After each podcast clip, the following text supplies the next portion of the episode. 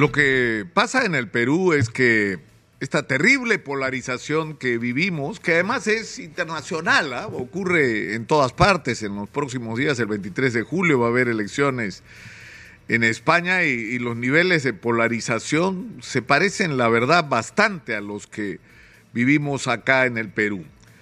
y lamentablemente, esto no debería ser un consuelo, es decir, el que la confrontación y la polarización se hayan extendido en el mundo entero, incluso en Estados Unidos, los niveles de polarización y el parecido, ¿no? O sea, Donald Trump desconociendo el resultado que hizo presidente, el resultado electoral que hizo presidente a Joe Biden, ¿no? Y, todo lo, lo, que ha implicado sobre el papel de ciertos sectores de la prensa norteamericana con respecto a este nivel de intoxicación en la conciencia de parte de los ciudadanos eh, norteamericanos. Son fenómenos muy similares a los que estamos viviendo. Eh, pero esto, insisto, no nos tiene que servir de consuelo, eh, sino más bien tratar de, aprender cómo podemos nosotros hacer las cosas de una manera distinta. Porque una de las lamentables consecuencias de esta polarización es que no nos ha permitido hacer una reflexión serena e inteligente sobre todo lo que hemos vivido en las últimas décadas, sobre todo lo de bueno que podemos rescatar de las últimas décadas y enderezar al país, recogiendo esas cosas positivas, corrigiendo lo que se hizo mal y trazándonos un proyecto como país que tenga objetivos claros en el corto, mediano y largo plazo. Que sepamos dónde vamos porque hoy no sabemos dónde vamos. Lo que sabemos es que estamos en guerra, la mitad de los peruanos contra la otra mitad. Y los que celebran, disfrutan y viven de eso son los políticos.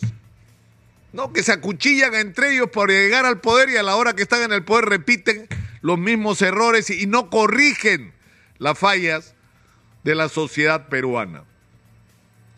Y tenemos que em, empezar a tratar de hacer un esfuerzo de, reflexionar, insisto, sobre la historia de nuestro propio país. Velasco, por ejemplo, hizo la reforma agraria. Había que hacer la reforma agraria. Por supuesto que había que hacer la reforma agraria. Belaunde ofreció en su primer gobierno la reforma agraria y no lo hizo. Y no la hizo.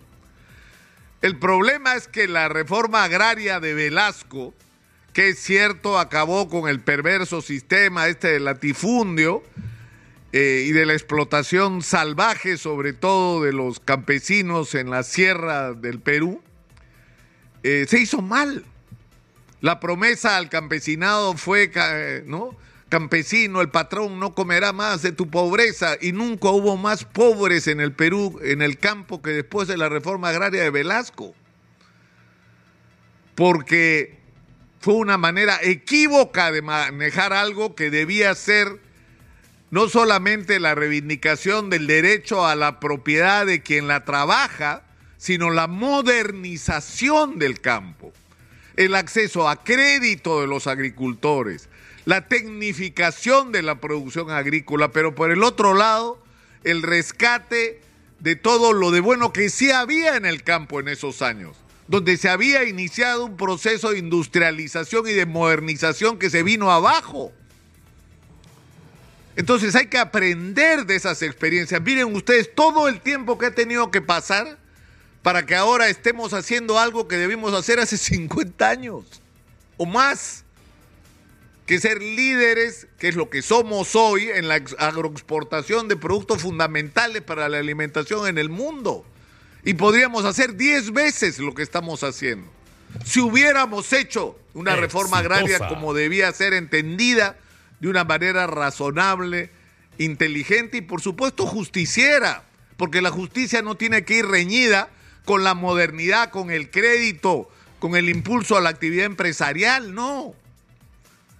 Y lo mismo nos pasa, y, estoy dando solo el ejemplo del tema de la reforma agraria en el caso de, Velasco, ¿no? Pero por ejemplo en el tema de la educación, ¿no? Es algo sobre lo que deberíamos reflexionar, o el tema de la industrialización. Es decir, se planteó un proyecto con muchos defectos, pero un proyecto para industrializar el país, para no ser pura y simplemente exportadores de materias primas.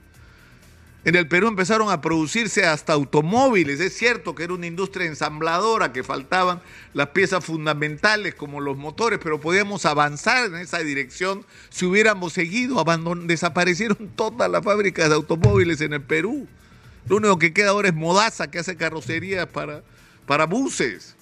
Entonces, yo creo que estas, estas lecciones tenemos que aprenderlas también en el caso del Fujimorismo o sea, que además ni siquiera son ideas de ellos, son ideas de Miguel Vega Alvear y el equipo del Movimiento Libertad, que con todas las críticas que uno pueda tener a su visión radicalmente liberal de desaparición del Estado, lo cual es un error, porque el Estado tiene que en países como nuestro cumplir un rol importante, por lo menos en esta etapa de la historia, eh, ellos fueron los que diseñaron las ideas que después se apropió Fujimori. Y se hicieron algunas cosas bien, por supuesto que sí, cosas que hay que rescatar. O sea, la discusión ya tiene que acabarse, ese, debate de si Keiko, sí Keiko. No olvídense de Keiko Fujimori, nunca va a ser presidenta. Ella misma tendría que olvidarse. De lo que hay que discutir es qué es de lo que hizo Fujimori que podemos rescatar de bueno para el país. Y hay cosas que tenemos que rescatar, eh, eh, el, haber atraído inversión, el haber dado estabilidad a la economía, el habernos reinsertado al mercado mundial, sin hablar del tema del terrorismo. Son aportes valiosos que tenemos que rescatar y corregir todo lo de eso que estuvo mal, porque hubo cosas que estuvieron mal, el país se desindustrializó, no tuvimos un proyecto como país con los dineros que van a ingresar, qué país vamos a construir, no sabíamos. No sabemos hasta el día de hoy. Entonces hay que pensar en esa perspectiva. Hay que pensar en esa perspectiva. Es decir, se logró un crecimiento económico y no se corrigió los profundos defectos del aparato del Estado. El aparato del Estado peruano es la principal traba para que utilicemos de una manera inteligente nuestros recursos porque es ineficiente y es corrupto.